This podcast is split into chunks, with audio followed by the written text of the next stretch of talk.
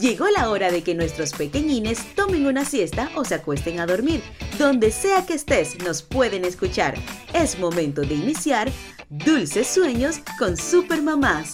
Esta edición llega gracias a Dulces Sueños con NAN 3, que ayuda al óptimo desarrollo de su hijo con su exclusiva combinación de nutrientes, fortaleciendo su sistema inmune.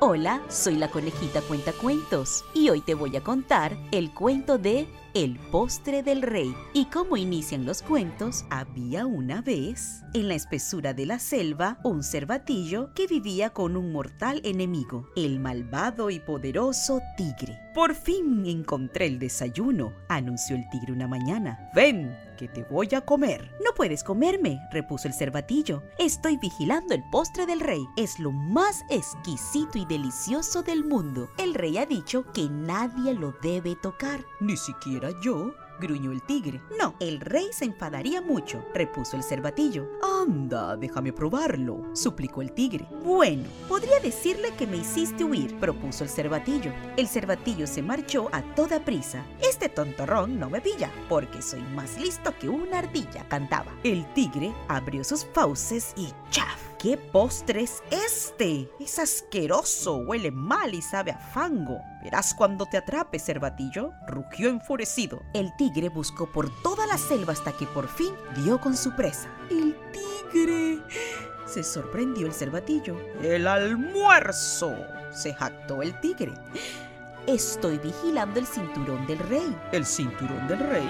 Se extrañó el tigre. El cervatillo señaló un aro muy colorido que colgaba de una rama. Pero el rey me ha dicho que nadie lo puede tocar.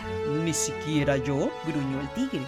No tienes por qué contárselo, añadió el tigre con un susurro. Está bien, aceptó el cervatillo. Le diré que me espantaste. El cervatillo salió a todo correr mientras cantaba. Este tontorrón no me pilla porque soy más listo que una ardilla. El tigre se puso el cinturón que empezó a apretarle y apretarle hasta que soltó un silbido furioso. ¡Pero! ¡Si es una serpiente! El tigre la apartó de un manotazo y rugió. ¡Verás cuando te atrape, cervatillo! Aquella noche, cuando el cervatillo bebía en el río, oyó un ruido entre los matorrales.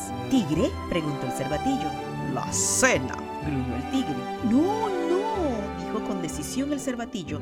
No puedes comerme. ¿No ves que estoy vigilando el tambor del rey? le dijo el cervatillo. ¿El tambor del rey? preguntó extrañado el tigre. Lo tengo aquí colgado, pero el rey ha dicho que nadie lo puede tocar. ¿Ni siquiera yo? gruñó el tigre.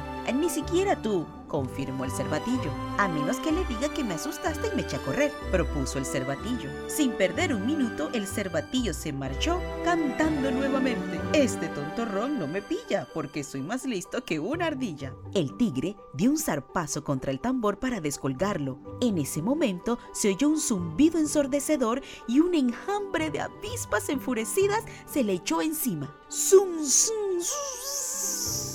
¡Me rindo!